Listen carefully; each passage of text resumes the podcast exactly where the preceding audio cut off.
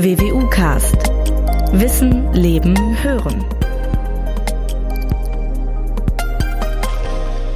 Welche Meinung vertreten Sie eigentlich? Gehört der Islam zu Deutschland? Oder sind Sie möglicherweise der Ansicht, dass der Islam eine Bedrohung für Deutschland darstellt? In einer Umfrage im Juni 21 äußerten jedenfalls 45 Prozent der Befragten in einer repräsentativen Umfrage, dass der Islam gar nicht zu Deutschland gehört. 44 Prozent wollten nur friedliche Formen des Islam einem Zugehörigkeitsrecht zusprechen. 71 Prozent gaben an, dass eine radikale Interpretation des Korans zur Gewalt anstachelt und in manchen Moscheen sogar Hass und Intoleranz verbreitet wird. Man kann es also zugegebenermaßen sehr grob folgendermaßen zusammenfassen. Der Islam polarisiert nach wie vor. Es gibt viele Bedenken, Sorgen und sicher auch eine ganze Reihe von Vorurteilen. Und eben auch viel Ablehnung. Satte 90 Prozent befürworten demnach ein Burka-Verbot, entweder generell oder in bestimmten Bereichen. Woran liegt das eigentlich? Lebt doch die große Mehrheit der rund 5,6 Millionen Muslime in Deutschland friedlich und gesetzestreu unter uns?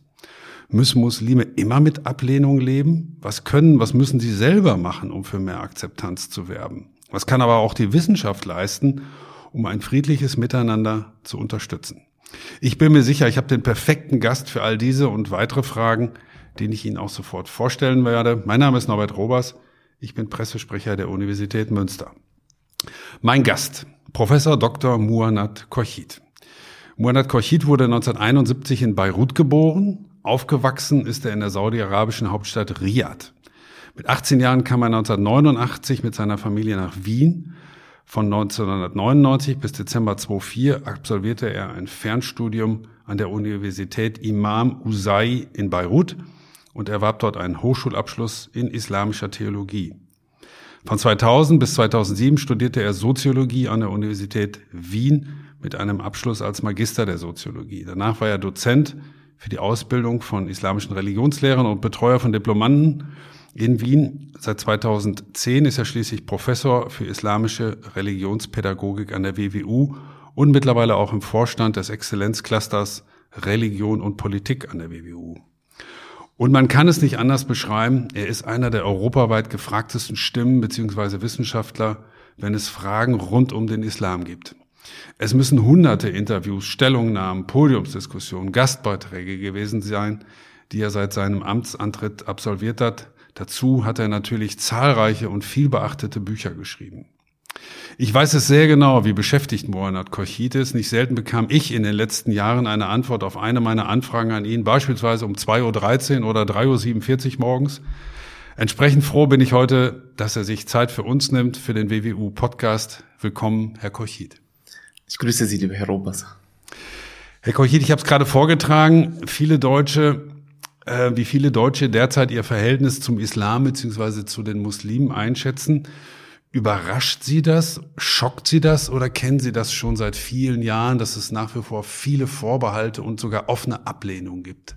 Das überrascht mich überhaupt nicht, weil das Bild des Islams, was uns äh, oder unsere äh, Köpfe so prägt oder geprägt ist in unseren Köpfen, ähm, ist stark beeinflusst durch die Medien. Äh, man darf nicht äh, vergessen, der 11. September war schon ein Bruch in unserer Wahrnehmung des Islams. Viele assoziieren Islam mit äh, Gewalt.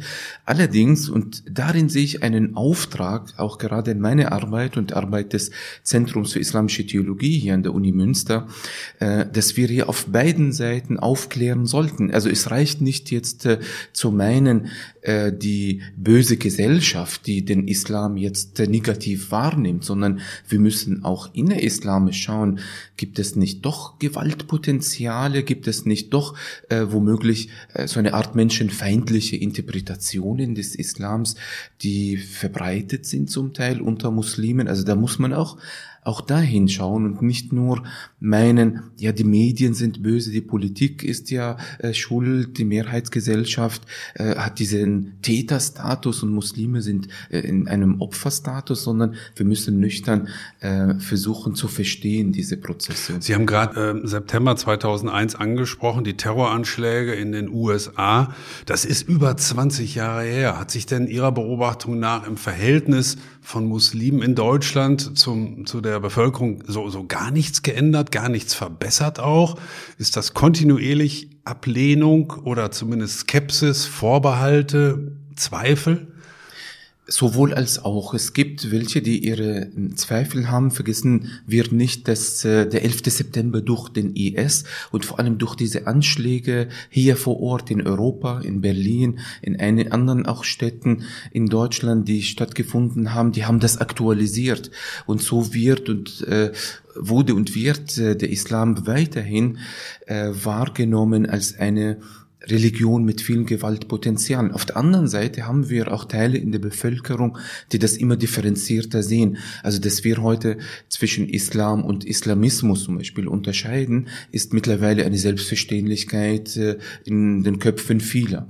Äh, das war so früher nicht. Das heißt, ich sehe schon äh, Parallelentwicklungen. Auf der einen Seite äh, gibt es immer mehr Ängste vor dem Islam, aber auf der anderen Seite gibt es auch immer mehr Menschen, die besser differenzieren können. Ähm, Sie, Sie haben ein, zwei, drei Beispiele angedeutet, gerade von Terroranschlägen im Namen des Islam. Was, was schießt Ihnen dann durch den Kopf, wenn Sie sowas morgens im Radio hören oder im Fernsehen sehen?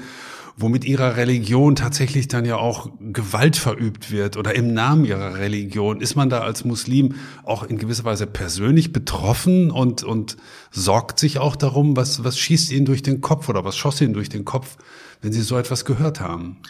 In der Tat, jedes Mal äh, der erste Gedanke, wenn man überhaupt hört, äh, ja, es gibt einen Anschlag. Jetzt war äh, gestern an der Uni Heidelberg ein äh, Amokläufer oder ein Student, der um sich geschossen hat. Als allererstes sagt man sich, oh nein, bitte nicht ein äh, schon wieder ein islamistischer Anschlag, weil äh, ich muss das rechtfertigen. Letztendlich, da rufen gleich die Journalisten an äh, oder Politiker und sagen, Herr Kurschid, äh, was war das jetzt nochmal? Wie stehen Sie dazu? Was sagen Sie? Äh, was machen Sie hier, um aufzuklären äh, Ihre Studierende? Also man fühlt sich dann sehr schnell in ein Eck gedrängt, äh, sich rechtfertigen zu müssen für alles und man wartet immer ab mit der Hoffnung, es äh, ist doch kein islamistischer Anschlag.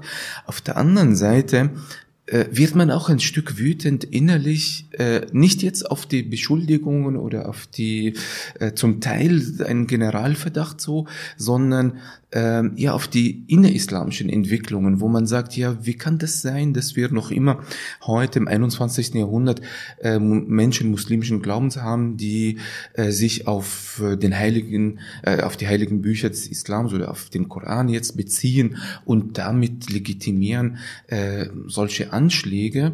Und vor allem, wenn man sieht, dass Teil dieser Argumente schon vertreten sind irgendwo in der klassischen, traditionellen Auslegung, weil man den Koran so wortwörtlich genommen hat und nicht im historischen Kontext verortet.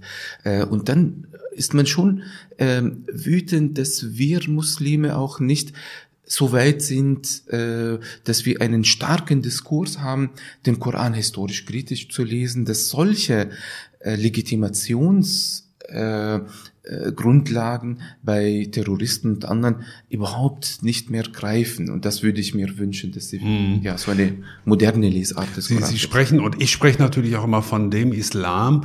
Ähm, sie kennen sich logischerweise viel viel besser aus. Es gibt wahrscheinlich doch nicht, so stelle ich es mir zumindest vor, nicht den Islam, sondern es gibt eine Vielzahl von von Gruppen und von von Strömungen, die alle auch unterschiedlich sind und auch ein unterschiedliches Verhältnis zu Gewalt haben? Oder wie, wie beurteilen Sie das?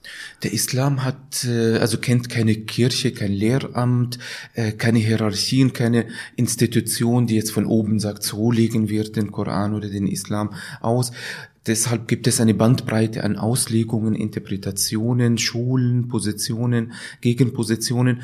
Und wir haben noch ein eine zweite Herausforderung im islamischen Kontext, dass äh, Religion und Politik stärker miteinander verschränkt aus, Gesellschaft, äh, aus historischen Gründen, so dass Religion immer wieder politisch instrumentalisiert wird. Das sorgt dafür, dass wir unterschiedliche Strömungen im Islam haben und es kommt immer darauf an, welche Strömung setzt sich durch. In manchen islamischen Ländern ist es mehr eine politische Entscheidung. Man merkt das heute zum Beispiel in einem Land wie Saudi-Arabien, der sich total modernisiert hat in den letzten fünf Jahren.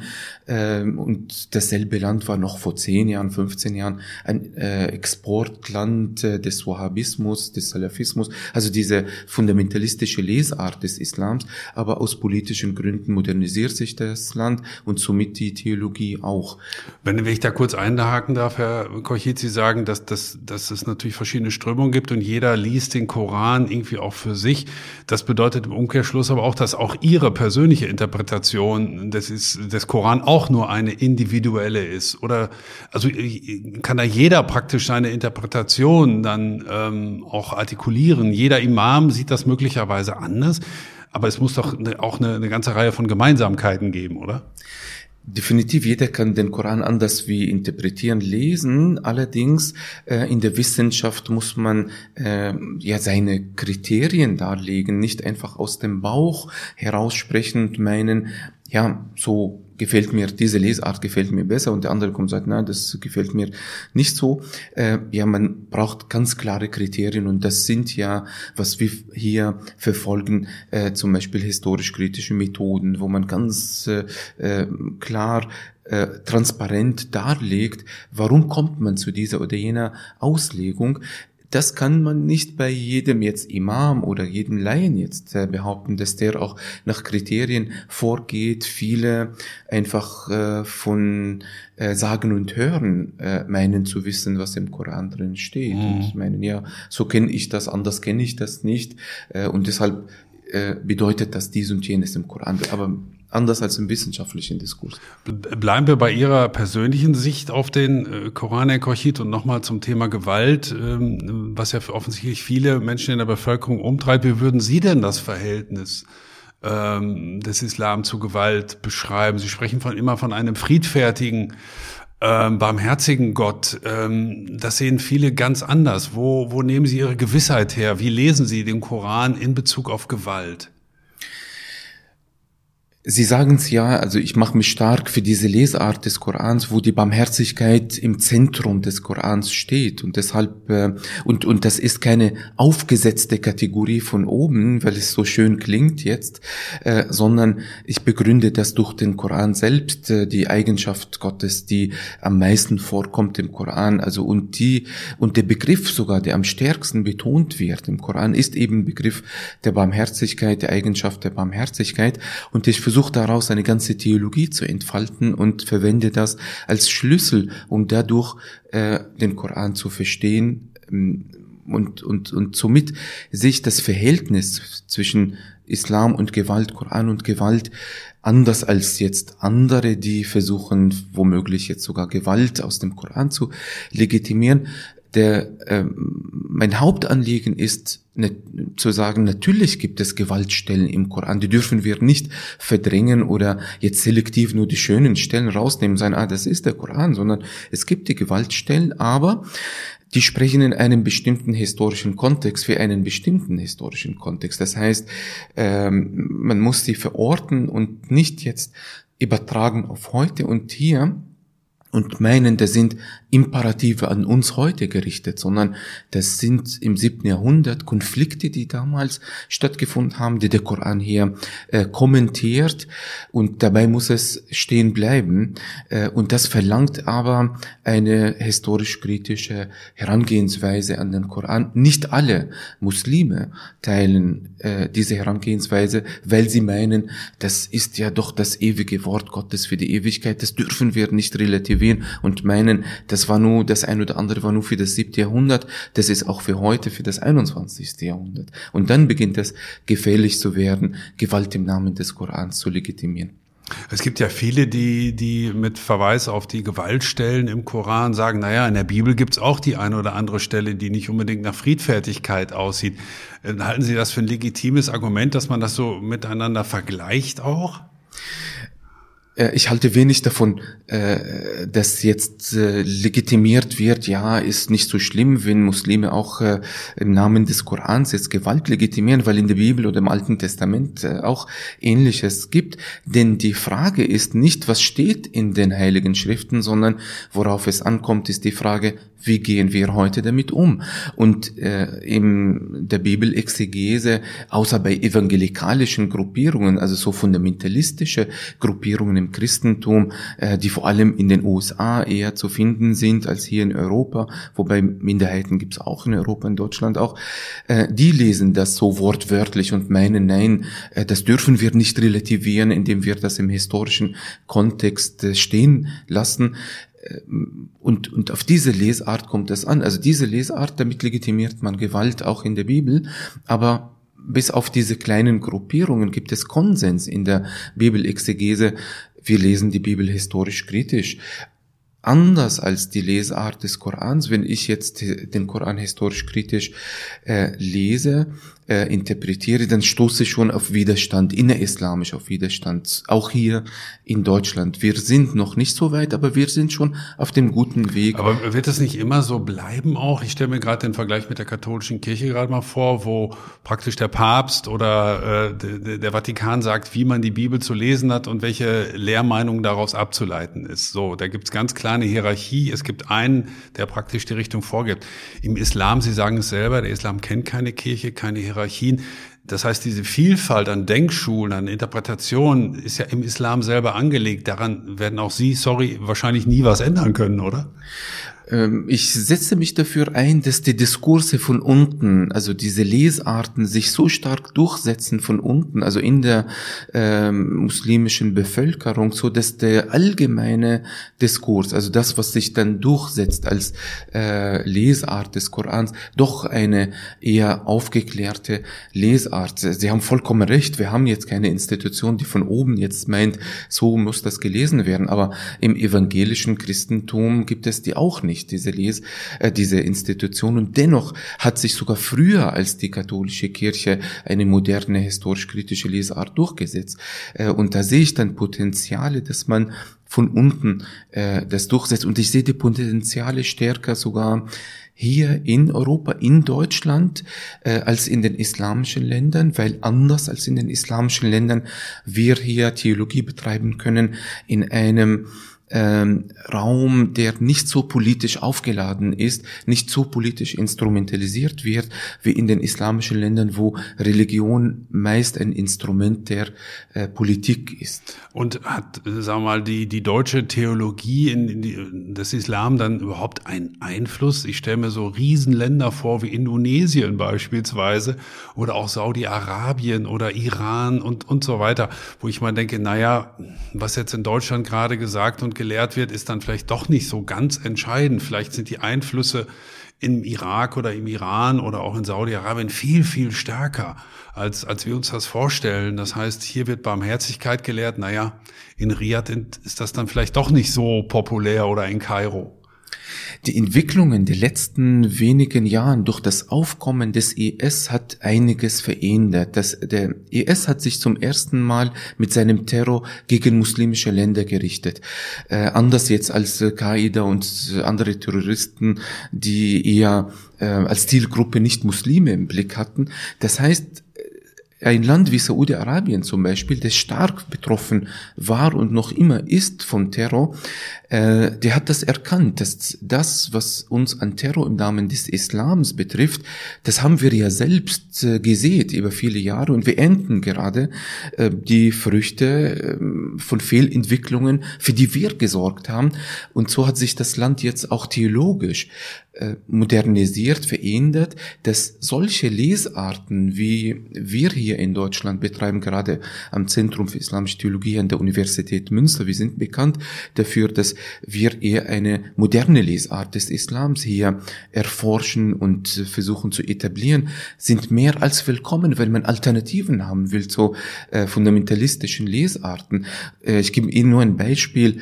Ähm, ich wurde eingeladen vor drei Jahren ähm, nach Kairo äh, vom äh, Religionsminister in, in, in, in Ägypten bei der Eröffnung einer internationalen Akademie äh, für die Erforschung des Islams, wo hochrangige aus den islamischen Ländern dabei waren, unter anderem der Religionsminister Saudi-Arabien und man hat mich eingeladen, am Podium zu sitzen. Da saß neben mir, links von mir, ähm, der äh, Minister, der Religionsminister Saudi-Arabiens. Und wir haben lebhaft diskutiert und er war begeistert und hat mir gesagt, auch in seiner Rede, genau solche Lesarten, die Betonung der Barmherzigkeit im Islam, das, was ihr in Münster macht und wir verfolgen das, hat er mir gesagt, das brauchen wir für die islamische Welt. Und Sie haben auch den Eindruck, dass das nicht nur Theorie ist, sondern dass das auch tatsächlich dann umgesetzt wird. Man ist vielleicht freundlich zu einem Gast wie Ihnen und sagt sich, naja, bald ist er wieder weg und dann machen wir so weiter wie bisher. Oder haben Sie tatsächlich den Eindruck, dass es dort zu einem langsam, aber doch stetigen und auch sichtbaren Wandel kommt. Es gibt einen sichtbaren Wandel, auf jeden Fall. Aber soll, also so ein Wandel, so ähnlich wie im Christentum, ist ein Prozess, ein Prozess über Jahre, ja sogar über Generationen. Also wir dürfen nicht erwarten, dass von äh, jetzt auf gleich jetzt da diese Länder die sich demokratisieren und sofort jetzt alles modern gelesen, der Koran historisch kritisch. So war es ja auch nicht im christlichen Kontext, aber es entwickelt sich etwas, die Richtung stimmt. Aber konkret, wenn man sich anschaut, in den arabischen Emiraten hat man dort ein äh, Haus der Religionen, man nennt das ja der Abraham Abraham, das abrahamitische Haus, äh, wo man sogar äh, Synagogen angefangen hat, äh, auch zu bauen, Kirchen sowieso schon längst. Saudi-Arabien öffnet sich Richtung Vatikan, Richtung interreligiöser Dialog. Man versöhnt sich auch mit, äh, äh, mit dem Judentum, ist nicht mehr so das Feindbild. In Ägypten ähnliches. Auch gibt es jetzt auch eine Fatwa, also eine Rechtsprechung äh, von dem höchsten religiösen Amt in Ägypten. Das ist eine Pflicht von Muslimen Muslimen sich einzubringen, um Kirchen dort im Land zu renovieren, äh, für Christen auch zu bauen. Also das sind schon äh, Töne und, und auch Realitäten, also, also praktische Schritte, die noch vor wenigen Jahren nicht denkbar waren. Also ich sehe schon Entwicklung, auch wenn sie zum Teil langsam sind. Auch in Tunesien ist in der Verfassung ist die Rede von Gleichberechtigung von Mann und Frau. Also das sind alles keine Selbstverständlichkeiten dieser, dieser Entwicklungen. Und vor allem, wenn ich sehe, wenn wir jetzt Konferenzen, jetzt Corona bedingt auch via Zoom, internationale Konferenzen ähm, organisiert haben, dass viele äh, aus den islamischen Ländern wohlwollend daran teilgenommen haben, wir regelmäßig jetzt auch Einladungen bekommen von Behörden. Also jetzt äh, Ende des Sommers 2022 ist eine Delegation vom ZIT eingeladen, vom Religionsministerium in Marokko, dass wir dort eine gemeinsame Konferenz sogar veranstalten Ende September. Das sind schon Schritte, äh, wo mm, ich das Gefühl habe, sie meinen es ernst mit der Entwicklung, mhm. auch wenn es langsam ist. Und haben Sie auch den Eindruck, ich meine, solche Entwicklung wird ja auch irgendwo Widerstand möglicherweise provozieren. Es werden ja einige auch in den muslimischen Communities äh, not amused sein, wie man so schön sagt. Spürt man das eigentlich auch schon, dass es auch erbitterten Widerstand gibt, dass andere versuchen, diese Reformen zu stoppen? Oder glauben, dass Sie, glauben Sie, dass die Reformen so stark sind und auch von solch kräftigen ähm, Persönlichkeiten vorangetrieben werden, dass sie eigentlich nicht mehr aufzuhalten sind. Die Reformen sind nicht mehr aufzuhalten, aber auf der anderen Seite gibt es enorm große Widerstände, auch hier in Deutschland unter bestimmten auch äh, Gruppierungen. Vergessen wir eine Sache nicht. Ich habe jetzt über positive Entwicklungen in den islamischen Ländern gesprochen, aber es gibt andere Länder wie äh, Türkei jetzt äh, in den letzten Jahren ist fast eine konträre äh, Entwicklung. Also eine Entwicklung in die andere Richtung, wo der politische Islam, diese Instrumentalisierung der Religion äh, leider spürbar ist und das beeinflusst ja die ähm, Vertreter der, der, äh, des, der Muslime hier in Europa, in Deutschland, die von der Türkei zum Teil beeinflusst sind. Ich will nicht gesteuert sagen jetzt, äh, aber da sind wiederum Entwicklungen in die andere Richtung und diese politischen Spannungen zwischen Türkei und anderen Ländern in der islamischen Welt, die lassen uns hier in Deutschland, in Europa auch nicht unberührt, leider. Mhm. Verlassen wir mal das nicht, nicht ganz so erfreuliche Kapitel Gewalt. Äh, es ist ja auch nur ein, eine Facette ähm, der, der, der ganzen Thematik. Ähm, Sie lesen natürlich auch, dass die christlichen Kirchen beispielsweise in Deutschland das Problem haben, dass immer mehr Menschen aus diesen Kirchen austreten. Jetzt kennt der Islam halt keine Kirche. So gesehen ist das kein Phänomen, was Sie zahlenmäßig wahrscheinlich erfassen können. Dennoch die Frage, ähm, wie, wie ist das Verhältnis der Muslime zu, zu ihrem Glauben? Gibt es da eine, eine starke Spiritualität, ein, eine Verstärkung hin zum Glauben oder wenden sich auch viele junge Menschen ab, wie es bei den christlichen Kirchen der Fall ist? Es gibt äh, repräsentative Studien sowohl für, den islamisch, für die islamische Welt als auch für Deutschland, die zeigen, die Tendenzen gehen Richtung Säkularisierung im Sinne von ähm, immer mehr junge Menschen gehen auf Abstand zur Religion, aber vor allem zu religiösen Institutionen. Also es gibt die Studie von 2016 für türkeistämmige Muslime in Deutschland, die äh, mein Kollege Detlef Pollack äh, äh von der äh, Institut der Soziologie hier an der Universität Münster durchgeführt hat, wo er zum Ergebnis gekommen ist, zum Beispiel bei der Frage äh, nach dem Bezug zu Moscheengemeinden, wo unterschieden wurde zwischen der ersten Generation der Muslime, also die eher Gastarbeitergeneration, wie man sie genannt hat früher, äh, und die zweite, dritte Generation, die hier geboren aufgewachsen sind. Und er kam zum Ergebnis, dass bei der ersten Generation auf die Frage, ob man mindestens einmal der Woche die Moschee besucht, etwa 32 Prozent mit Ja geantwortet haben. Also wir können es so übersetzen und sagen, etwa 32 Prozent äh, der Muslime gehen regelmäßig in die äh, zu Freitags äh, zum Freitagsgebet. Bei der zweiten, dritten Generation waren es 23 Prozent. Das heißt, Tendenz äh, geht eher äh, Richtung nach unten. Nach unten, genau, also weniger. Äh, Bezug zu Moscheegemeinden. Es gibt eine BBC-Studie, 25.000 Befragte in der äh, arabischen Welt, vor allem von 2016 auch, die auch gezeigt hat, dass Religiosität rapide abnimmt in den äh, äh in allen untersuchten äh, Ländern und vor allem deshalb, weil durch das Aufkommen von IS viele junge Muslime auf Distanz zur Religion gegangen sind, wo die meinten, wenn das unsere Religion ist und keine Alternativen gibt, das kann nicht meine Religion sein, das will ich nicht. Das heißt, Ihre Aufgabe ist es wahrscheinlich auch, dafür zu werben, dass keineswegs der IS den Islam repräsentiert, sondern viele andere, die eben anders mit Religion umgehen. Glauben Sie, oder mit dem Islam umgehen. Glauben Sie, dass man durch diesen Hinweis doch wieder mehr junge Menschen auch vielleicht an den Islam heranführen kann? Je mehr man vernünftigere Alternativen zum IS, zum fundamentalistischen Islam anbieten kann, könnte man äh, muss also Jugendliche vor allem gewinnen für eine äh, spirituelle, für eine vernünftige auch Lesart des Islams jenseits von Gewalt. Äh, was uns fehlt in der islamischen Welt, ist eben die, die Etablierung solcher Alternativen. Und so äh, wachsen die Ränder zurzeit. Also entweder geht man zu einer fundamentalistischen Lesart, Stichwort IS, oder zu einer völlig säkularisierten äh, Interpretation des Islams im Sinne von ähm, ja, ich will mit Religion wenig zu tun. Aber ist das nicht vielleicht auch, sorry, wenn ich das so sage, Herr Kochit, ist das nicht insofern auch ein bisschen naiv? Denn was man so manchmal hört, ist, dass der Islam, äh, der, der IS beispielsweise ja deswegen so aktiv und auch erfolgreich ist, weil er zum Beispiel gezielt in, in speziellen sozialen Schichten nach Unterstützung sucht, den Menschen, denen es arm geht, die keine Perspektive haben. Und davon gibt es ja in vielen Ländern auf der Welt leider, leider sehr, sehr viele. Und da wirbt der IS und andere radikale Gruppen um Mitglieder und sind offensichtlich durchaus erfolgreich.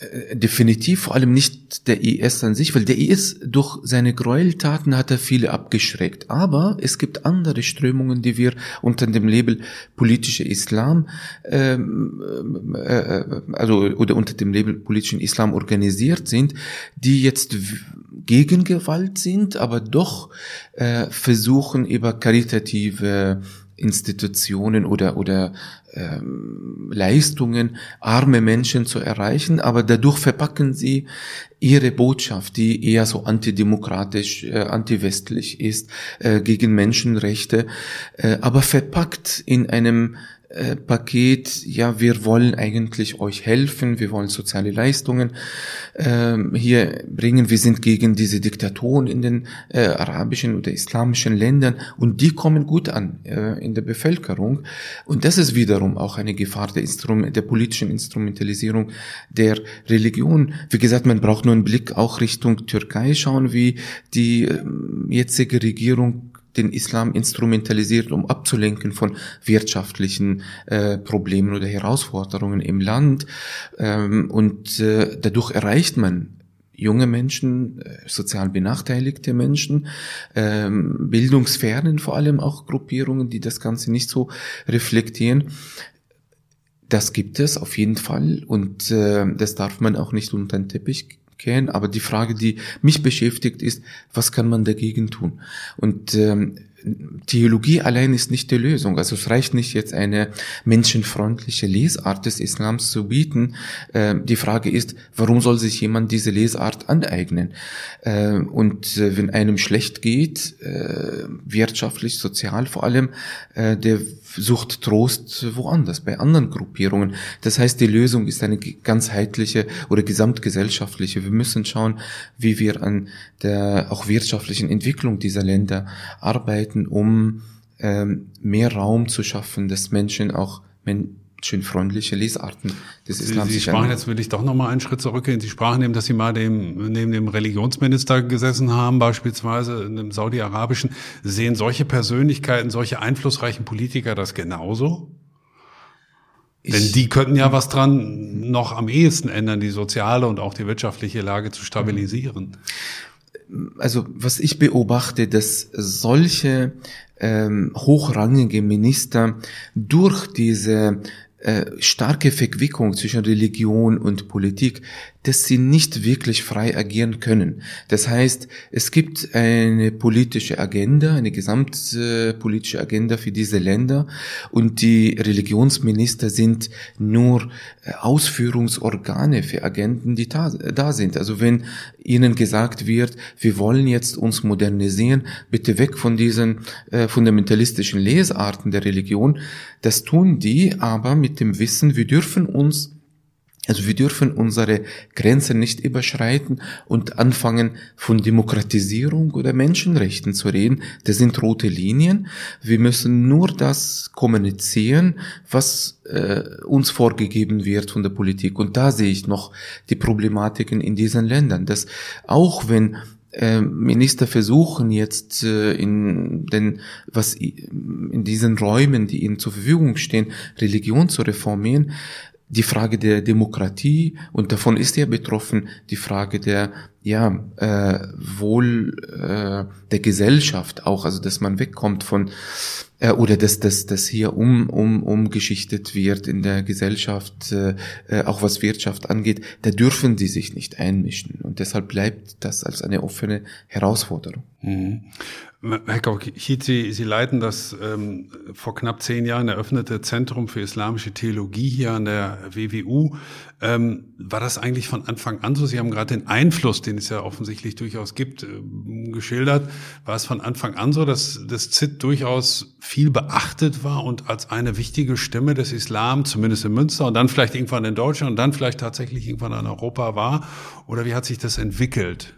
Von Beginn an waren viele Augen gerichtet nach Münster, aber nur in Deutschland, also international in der islamischen Welt hat man überhaupt nichts mitbekommen.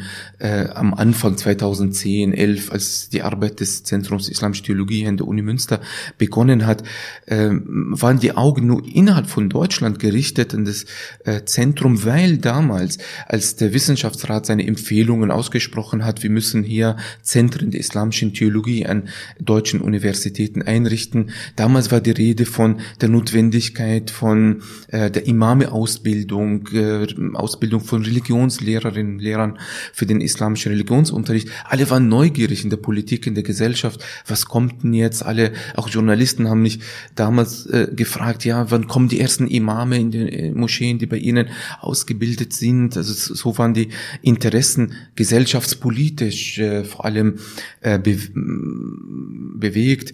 Ähm, aber in der islamischen Welt hat man uns erst später wahrgenommen, aber so weit wahrgenommen, dass 2016 äh, der Großscheich der Azhar-Universität, das ist sowas wie äh, das Vatikan im sunnitischen Islam, uns hier in Münster besucht hat.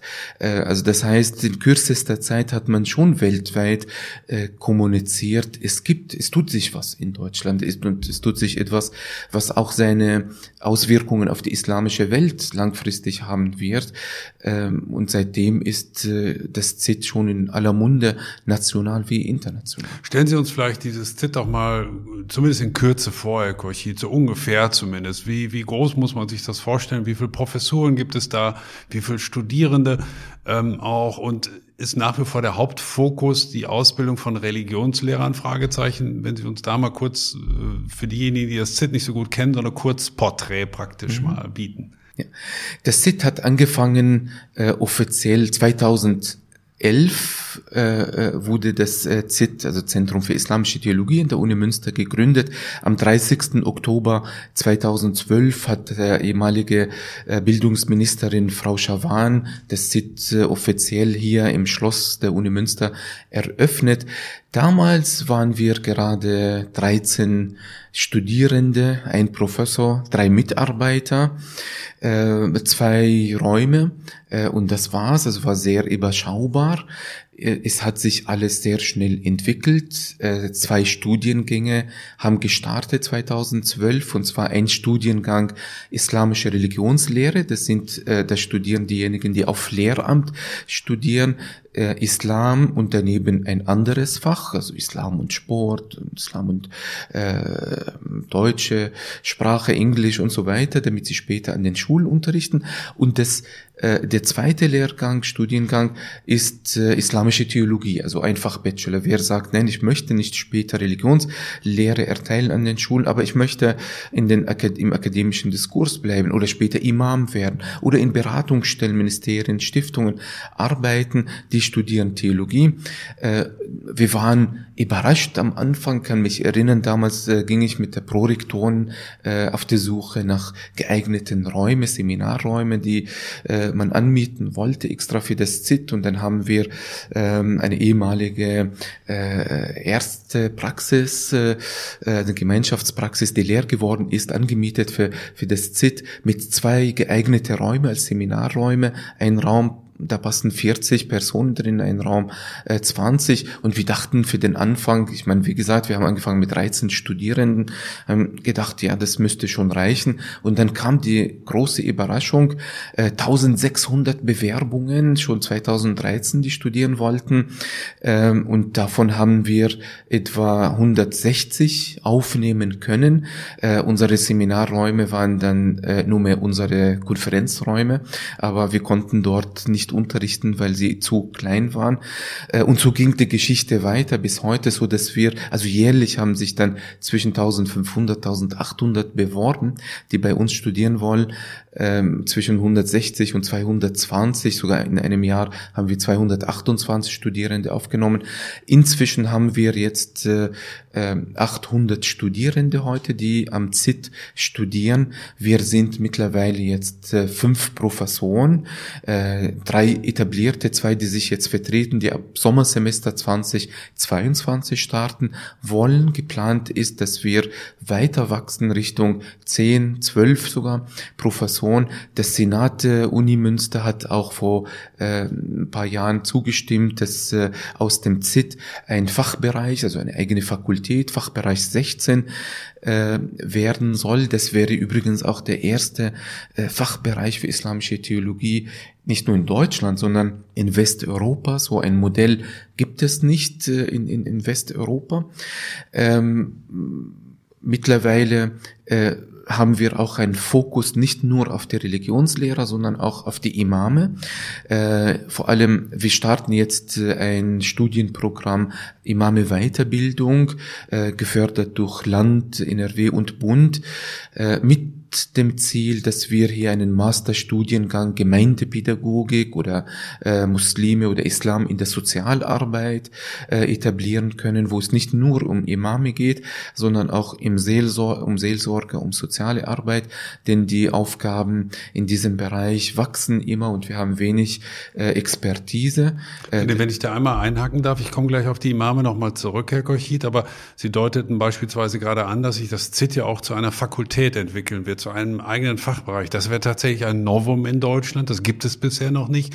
Ähm, bevor ich das vergesse, was bedeutet das eigentlich? Was, was gehen damit für Rechte und auch für Pflichten für Sie, nicht nur persönlich, sondern was heißt das konkret? Was ändert sich dann für die Studierenden oder, oder auch möglicherweise für die Beschäftigten an dem jetzigen ZIT? Haben Sie einen anderen Status oder was, was bedeutet das, wenn Sie plötzlich Fakultät sind? Also das, äh, ein, ein, ein zentraler Punkt ist, dass wenn man Fakultät äh, wird, dass wir eigene Promotionsordnung, eine eigene Habilitationsordnung haben werden. Momentan haben wir überhaupt keine Habilitationsordnung. Das heißt, äh, Professoren also wir können äh, äh, also selber niemanden habilitieren. Professoren müssen nur von woanders habilitiert zu uns äh, kommen. Das sind schon große Defizite. Wir, äh, also Studierende, die promovieren bei uns, promovieren äh, nach äh, der Promotionsordnung der Islamwissenschaft, also einem anderen Fachbereich, Fachbereich 9 äh, und äh, nicht jetzt äh, Fachbereich äh, islamische Theologie. Das heißt, wir haben auch nicht Doktor Theol, äh, können wir auch noch nicht äh, anbieten. Und auf der anderen Seite sind wir in gewissen Abhängigkeitsstrukturen äh, von anderen Fachbereichen. Wir sind angesiedelt am Fachbereich 9 und dann können Sie sich vorstellen, in Fachbereichsratssitzungen zum Beispiel, wo Dinge erörtert gefordert werden. Beruf, Berufungskommissionen, Entscheidungen für das ZIT äh, werden erörtert von äh, Kolleginnen und Kollegen, die fachfremd sind, die nicht wirklich verstehen, ja, was machen wir jetzt, wie entscheiden wir uns, äh, ist diese Berufungskommission, ist diese oder jene Entscheidung äh, im Sinne der Etablierung der islamischen Theologie in der Lehre und Forschung an der Uni Münster oder nicht, da fehlen uns die Hintergründe, fehlen uns die Expertisen. Wenn man eigene eigener Fachbereich ist, dann sind die Fachbereichsratssitzungen, dann sind äh, ähm, viele auch äh, solche Strukturen, Verwaltungsstrukturen angepasst auf die Bedürfnisse der Etablierung der islamischen Das heißt, Theologie. damit würde auch ein großes Maß an Selbstständigkeit, an Eigenständigkeit, aber auch an Verantwortung natürlich dann auf Sie übertragen werden. Glauben Sie auch, dass das in der muslimischen Welt nochmal ein Zeichen sein könnte? Münster als wichtiger Standort der Theologie immer schon und jetzt auch tatsächlich noch der erste Standort, der eine Fakultät des Islam hat? Definitiv. Also das zeigt auch, äh, dass äh, erstens ein Zeichen der Anerkennung auf Augenhöhe, wenn genauso wie eine katholische oder äh, evangelische Fakultät an der Universität etabliert ist, dass hier die Universität bestrebt ist, auch eine islamische Fakultät zu etablieren. Das ist alles andere als eine Selbstverständlichkeit. Ich kann mich an einige Delegationen erinnern zuletzt eine Delegation äh, aus Jordanien, äh, die, also für sie war das ein Aha-Effekt, also wo sie nochmal und nochmal gefragt haben, also sie sind hier, sie betreiben islamische Theologie, bilden Imame äh, aus, bilden Religionslehrer aus für den islamischen Religionsunterricht an einer nicht-muslimischen Universität und das ist ihnen erlaubt, das zu machen. Die Universität fördert das. Also der Dekan der Universität, der, der, Kathol der islamischen islamisch-theologischen Fakultät von Amman in Jordanien, also der, für ihn war das so ein Aha-Effekt, dass er meinte, dass das ist unglaublich, das was äh, äh, an Toleranz, an Möglichkeiten hier gibt.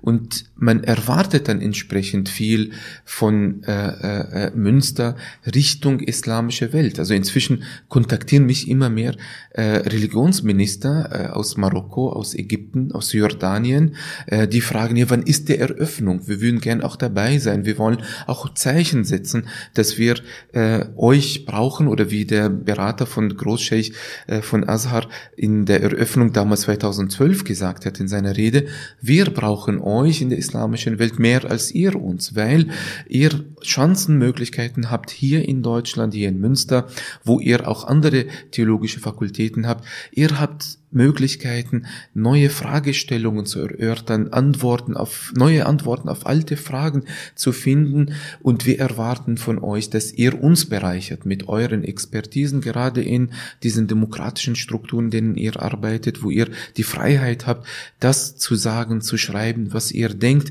So viel Freiheiten haben wir nicht. In aller Demut und Bescheidenheit hat er das gesagt. Also zugegeben, dass in den islamischen Ländern diese Freiheiten nicht da sind, die wir hier hier in Münster haben. Und da bin ich sehr dankbar, auch persönlich muss ich sagen, bin sehr dankbar seit dem ersten Tag, wo ich hier war, äh, in der Uni Münster von 2010, dass das Rektorat äh, sehr stark dahinter war und ist, dass die islamische Theologie sich auf Augenhöhe etabliert, wie die katholische und die evangelische. Und das ist auch keine Selbstverständlichkeit, übrigens auch in Deutschland nicht. Ich kenne das von anderen Kolleginnen und Kollegen der islamischen Theologie an anderen Standorten, die meinen, ja, bei uns, äh, wir beneiden euch. Bei uns im Rektorat, da gibt es Skepsis an der einen oder anderen Stelle oder Misstrauen oder ähm, man will ja nicht unbedingt jetzt viel in die islamische Theologie investieren, aber das ist anders an der Uni Münster und ich glaube, das ist auch ähm, ein, ein, ein, ein entscheidender Faktor. Sie, bewerten das natürlich verständlicherweise, Herr Korchit, als Erfolg, diese Entwicklung, auch dass es sich jetzt zu einer Fakultät hin entwickelt. Sie haben gerade einen Begriff genannt, Misstrauen. Und jetzt komme ich nochmal auf den Anfang des Gesprächs zurück. Auch in der Bevölkerung in Deutschland gibt es nach wie vor viel Misstrauen. Ähm, was sagen Sie den Leuten, die jetzt sagen, das, das geht immer einen Schritt weiter. Die, sie werden immer größer, immer einflussreicher. Es gibt ja viel Vorbehalte, die auch davon ausgehen, dass der Islam immer stärker wird in Deutschland und die möglicherweise eine solche Entwicklung sehr misstrauisch beobachten und sagen, seht ihr, wir haben es immer gewusst, das wird immer einflussreicher. Wir müssen aufpassen. Bald haben wir mehr Moscheen als Kirchen in Deutschland. Ich weiß, dass das sehr plakativ ist, aber Sie kennen das ja in der Bevölkerung. Wächst sowas. Und wenn jetzt plötzlich die erste Fakultät in Münster, dann fühlen die sich möglicherweise bestätigt. Was sagen Sie diesen Leuten? Ähm, eigentlich die Leute selbst, auch die skeptisch sind, die Erfahrung mache ich sehr äh, äh, oft, äh, ob in der Gesellschaft oder in der Politik, die sagen, ja, wir haben Angst vor bestimmten Entwicklungen, aber ihr, was ihr in Münster macht, dieser Islam, davor haben wir keine Angst. Im Gegenteil.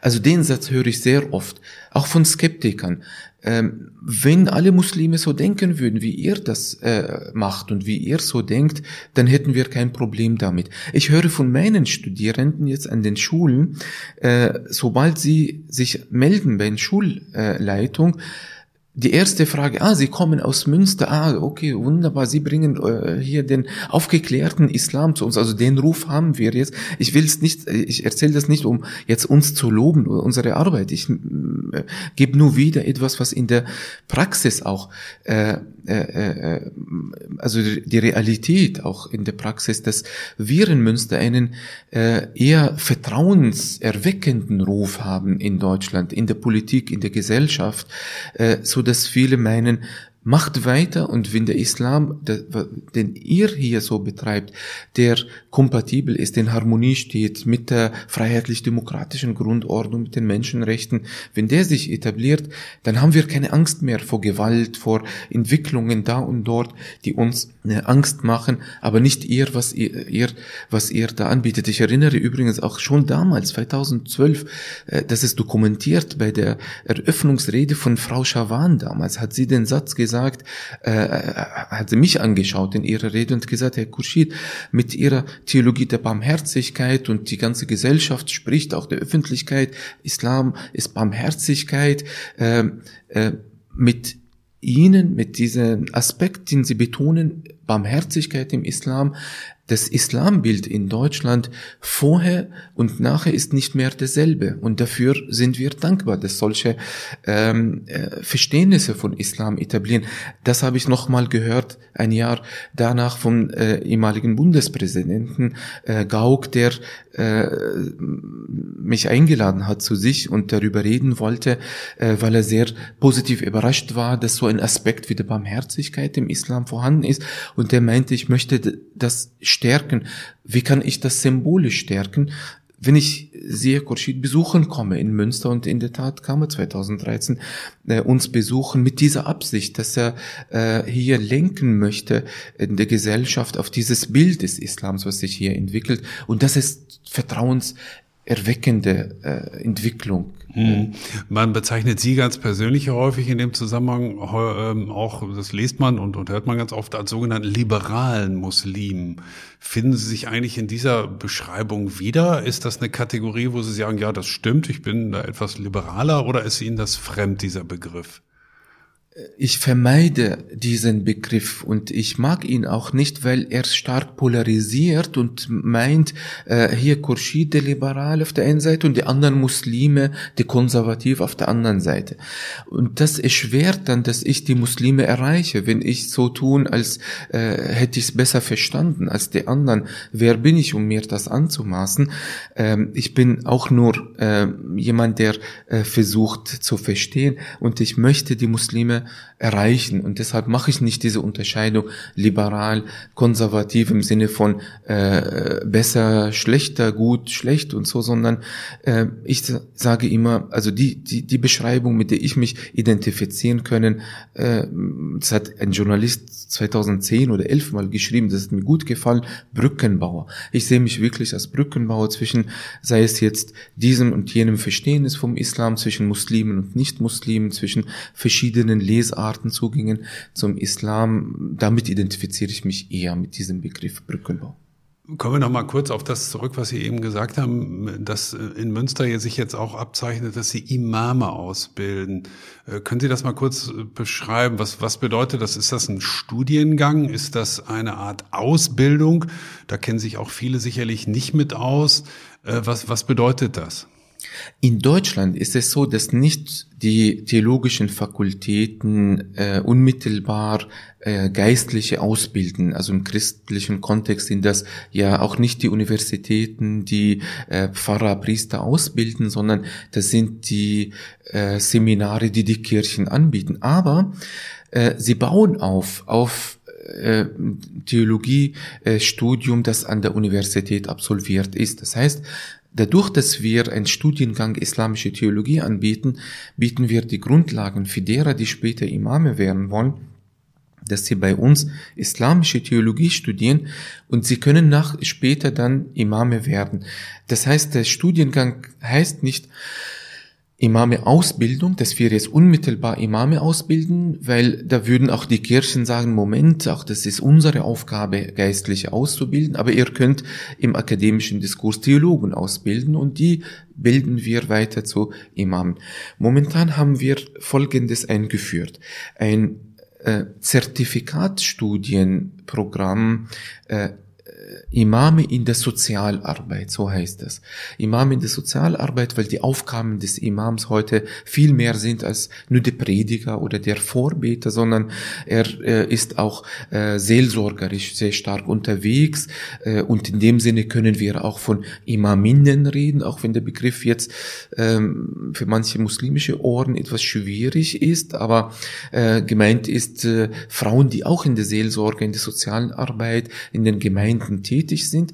Da bieten wir momentan jetzt für ein Jahr, startet Februar 2022, dauert ein Jahr, wird gefördert von Land NRW und Bund, vom Innenministerium, dieses Studienprogramm, um Imame weiterzubilden. Das heißt, es sind Imame in der Praxis, die wir hier weiterbilden wollen. Interessanterweise, als manche durch Mundpropaganda gehört haben, äh, wir haben Platz für 20 Imame, wir haben gerade jetzt die äh, Ausschreibung äh, veröffentlicht, ja, wer möchte sich bewerben von den Imamen und wir waren uns nicht sicher, kommen welche, kommen nicht.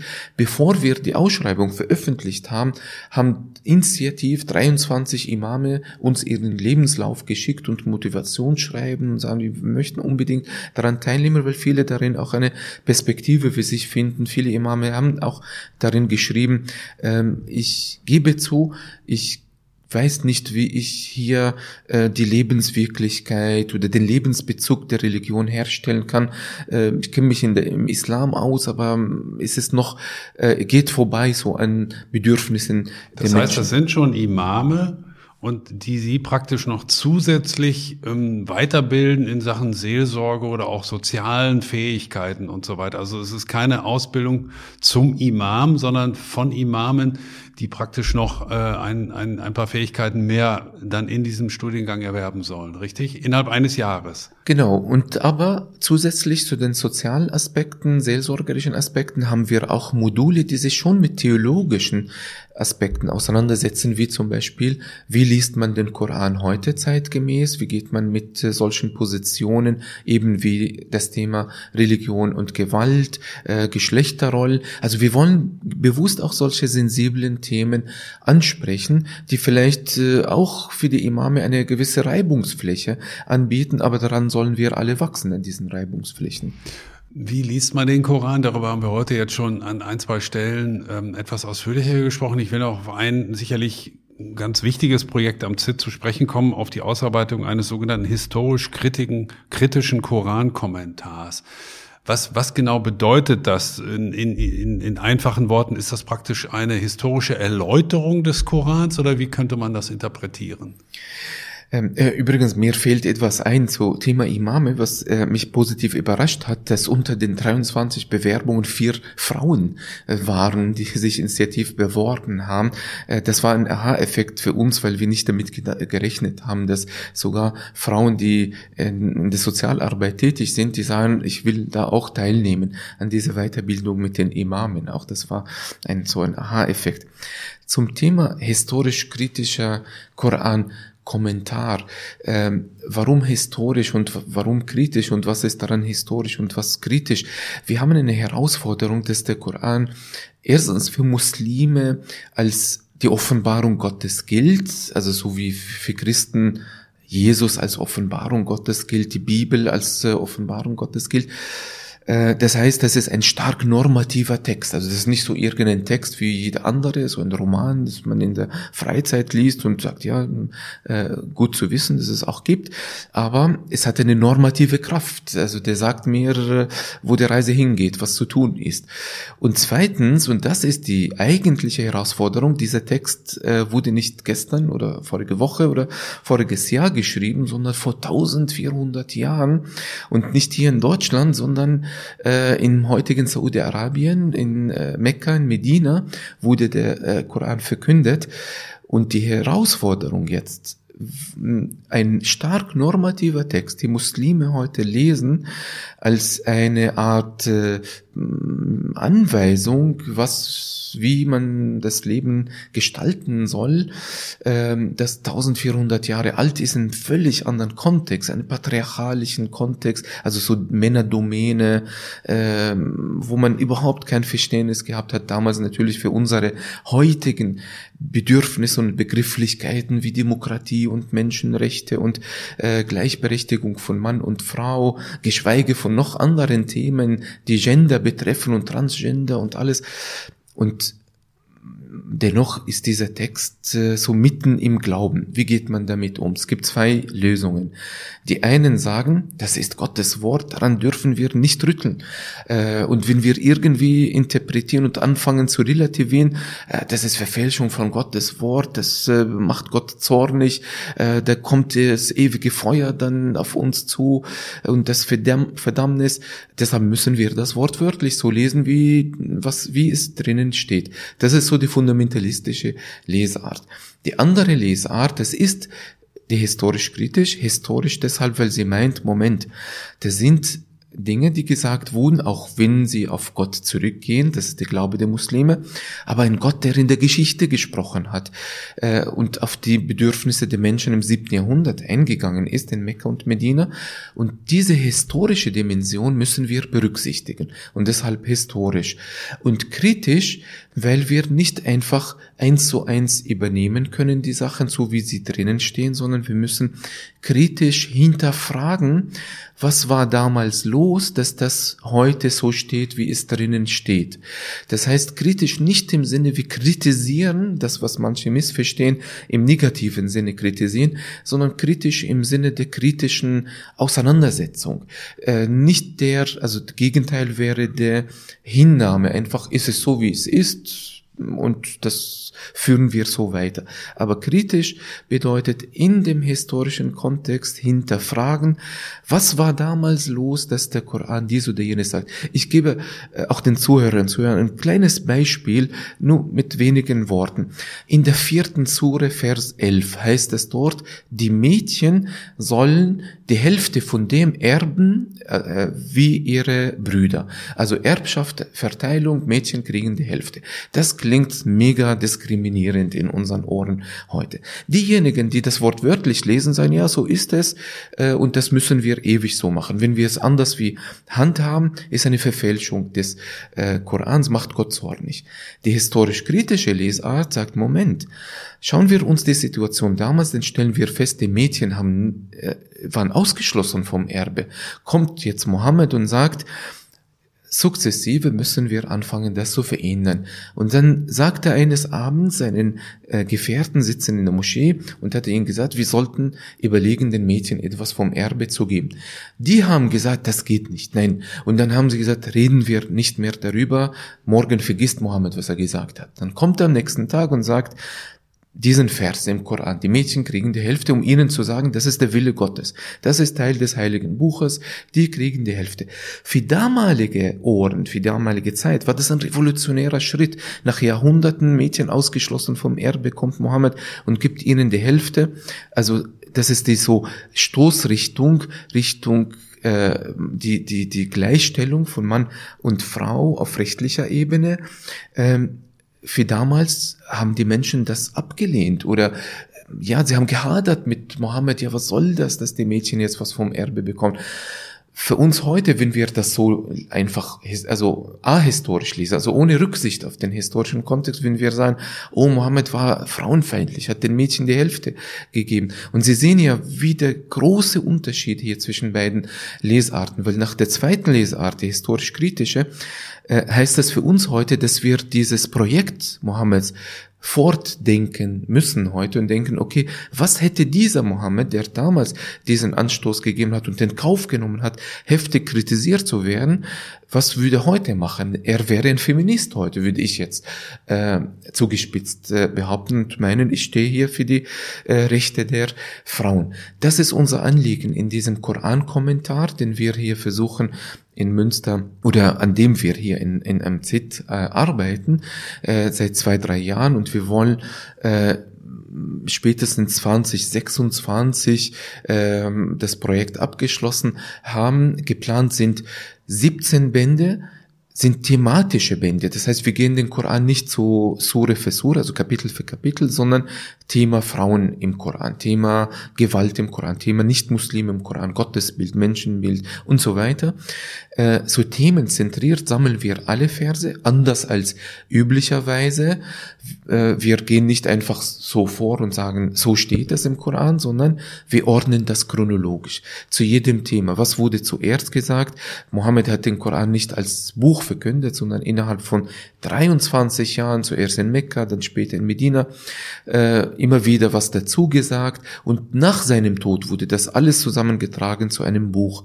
Wir rekapitulieren, was hat er zuerst gesagt, was danach, in welchem Kontext, in welcher Situation hat er was gesagt, damit es nachvollziehbar wird, dass es ja historisch, kritisch, also nachvollziehbar wird, ähm, warum steht das so drinnen, wie es heute so steht und was heißt das für uns heute? Themenzentriert, 15 Themen, deshalb 15 Bände und die letzten zwei Bände, 16 und 17, ist eine Zusammenfassung dessen, weil wir davon ausgehen, dass nicht jeder in seiner Bibliothek zu Hause 17 Bände über Koran haben will und sie lesen will oder die 15 Bände, äh, sondern zusammengefasst, pointiert, äh, wer Interesse hat, äh, ein Laie, der sagt, ich will mich nicht so vertiefen, 15 Bände lesen, kann er die zwei Bände lesen, wo die Zusammenfassung drinnen mhm. steht. Haben Sie für diesen historisch-kritischen Korankommentar so etwas wie, das ist jetzt wahrscheinlich schräg ausgedrückt, ein Mandat? Ähm, haben Sie einen Auftrag dafür bekommen oder müssen Sie nicht damit rechnen, dass auch das möglicherweise zumindest in Teilen der muslimischen Welt abgelehnt wird, weil man sagt, naja, das ist die Interpretation in Münster, damit haben wir nichts zu tun. Ist interessant, das Projekt, aber wir machen so weiter wie bisher.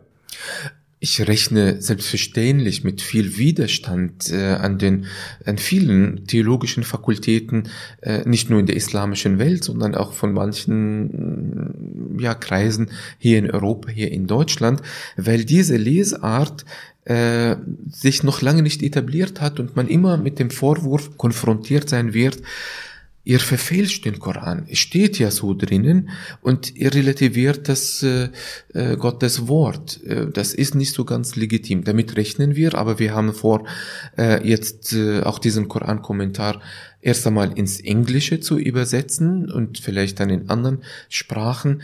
Ähm, vielleicht wird man das heute heftig kritisiert, aber auch gleichzeitig weiß ich, dass es auch äh, Theologinnen und Theologen auch in den islamischen Ländern gibt, die dankbar sind für dieses äh, Angebot, für diese andere Lesart des Korans. Für wen ist er denn gedacht? Gibt es so etwas, heutzutage spricht man dann immer von Zielgruppen, gibt es, oder ist er für die Muslime gedacht? Oder haben Sie andere Personenkreise auch im, im Blick, die diesen historisch-kritischen Kommentar lesen sollten? Ist für alle gedacht. Erstens, die akademisch sich damit auseinandersetzen wollen, als auch Muslime, die sagen, ich will wissen, wie verstehe ich meine Religion, wie verstehe ich meinen Koran, äh, wie kann ich ihn äh, auch besser verstehen nach einer eher modernen Lesart?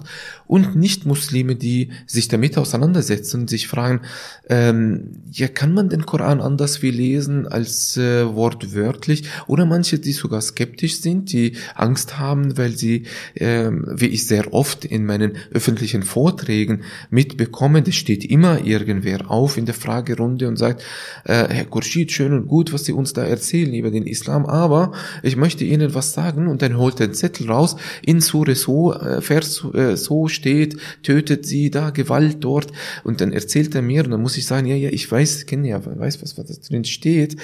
Die Frage ist, wie liest man das? Äh, kann man das nicht im historischen Kontext verorten, historisch kritisch lesen. Und diejenigen, die dann Angst haben, weil sie das im Koran lesen, haben die Möglichkeit zu sehen, aha, und Muslime haben eine Möglichkeit, auch das, so wie im Alten Testament man das im historischen Kontext verortet, haben Muslime auch diese Möglichkeit. Also es ist so etwas wie ein Angebot. Auf der anderen Seite klingt es so, als ob sie die Arbeit von Imamen übernehmen. Das ist ja eigentlich die klassische Arbeit von Imamen, die den Koran interpretieren und auslegen, oder? Imame werden überfordert, wenn sie selber den Koran auslegen. Leider auch in der islamischen Welt muss man sagen, dass die Ausbildung von Imamen nicht so in der Tiefe der Theologie geht. Man denkt immer, ein Imam, ja, was muss ein Imam machen? So 20 Minuten Predigt am Freitag halten, äh, gerichtet an die Laien. Am Wochenende unterrichtet er Kinder Koran. Also so in der Tiefe muss er nicht so ähm, eintauchen. Und das merkt man, wenn man ins Gespräch kommt mit Imamen, dass ähm, ja, es ist, ist nicht so, ähm, dass man mit denen vertieft jetzt, ich will jetzt Imame nicht jetzt niedermachen oder kleinreden. Ich, ist nur eine Realität, dass sie äh, in ihrer Ausbildung nicht so stark sich mit theologischen äh, Argumenten gegen Argumenten auseinandersetzen und deshalb sich diesen Koran-Kommentar als Angebot für die Imame, die sagen, ich bin, äh, ich, da, das öffnet mir Perspektive auch für mich den Koran anders wie zu verstehen und das dann an die Laien zu vermitteln in meinem, in meiner Arbeit. Da müssen wir noch ein paar Jahre drauf warten. 2026 bin äh, gespannt oder wir sind natürlich gespannt. Ganz am Schluss, Herr Kochit, in, in diesen Zeiten äh, geht fast kein Podcast ohne Corona, kommt ohne das Thema Corona aus. Ähm, wie blicken Muslime, wie blickt die islamische Welt auf die Pandemie? Ähm, auch wenn das jetzt sehr grob natürlich gefasst ist und vielleicht nicht unbedingt religiös motiviert ist, wie man mit einer Pandemie umgeht. Dennoch erkennen Sie bestimmte Strömungen. Wir haben ja zum Beispiel einen großen Streit um die Impfquote beispielsweise, beziehungsweise um die Impfpflicht in Deutschland. Gibt es da in der muslimischen Welt bestimmte Trends oder Gebote oder auch Verbote, was so etwas betrifft? Die islamische Welt war am stärksten betroffen, als man zum äh, ersten Mal in neuerer Zeit die Pilgerfahrt ausgesetzt hat nach Mekka, Moscheen geschlossen hat. Das war ein etwas, was äh, für viele irritierend war. Was heißt denn das Mekka leer? Das Bild überhaupt von Mekka zur Pilgerzeit leer, keiner pilgert äh, oder nur ein paar nur vor Ort, äh, dass Moscheen geschlossen sind, dass man in Ramadan nicht mehr den Iftar, also das Abend Abendessen äh, nicht mehr gemeinsam, nicht mehr in den Moscheen auch äh, so verrichtet, jeder für sich zu Hause, dass zu den Feierlichkeiten, religiösen Feierlichkeiten, Ramadan-Fest, andere religiöse Feste, man auch die Familie, Großfamilie nicht mehr besuchen kann, das äh, sind äh, keine Selbstverständlichkeiten äh, äh, gewesen äh, und weiterhin keine Selbstverständlichkeiten sind, wo am Anfang gehadert wurde, am Anfang auch äh, Stimmen gab, die meinten, äh, das ist nicht kompatibel mit unserem Glauben, ähm, äh, das Virus wird doch nicht in die Moschee kommen, Gott wird das dich no, doch nicht äh, zulassen, der bleibt, bleibt draußen vor der Türe des Virus. Also gab es auch solche Stimmen, die meinten, äh, das ist islamfeindlich, äh, auch in den islamischen Ländern Moscheen zu schließen, uns zu verbieten, in Ramadan, in Feiertagen, äh, in Feier, zu feierlichen Festen unseren Familien zu besuchen und so gab es auch. Aber spätestens dann, als man gesehen hat, da sterben Menschen, der Landmenschen in den äh, äh, in Krankenhäusern, Intensivstationen, haben immer mehr Menschen verstanden und kapiert, das ist äh, äh, kein Kinderspiel, das ist was Ernstes. Und vor allem, als man gesehen hat, äh, es sind auch also berühmte Namen, Schauspieler, Politiker, die man kannte, Singer, äh, die, die, die, die verstorben sind an Corona, das waren schon schockierende Momente. Vorige Woche ist einer der, vielleicht der bekannteste äh, Moderator in, äh, in Ägypten mit 56 Jahren an Corona verstorben. Äh, das sind ja schreckliche Nachrichten, wenn die, also da, da fangen die Menschen dann zwei und dreimal äh, zu denken.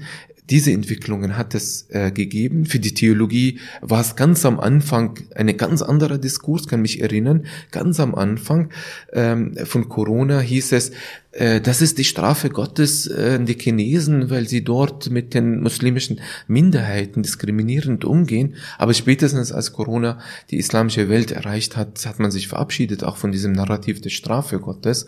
Äh, man spricht heute in der Theologie von ja, Gott will uns wachrütteln, äh, dass wir demütig werden äh, und äh, äh, ja zurück zum eigentlichen, eigentlichen Werten kommen. Ist, ist Corona so gesehen auch Thema in den Moscheen und in den Freitagsgebeten gewesen und auch heute noch? Die Menschen treibt das ja um, egal von ihrer Religion natürlich auch.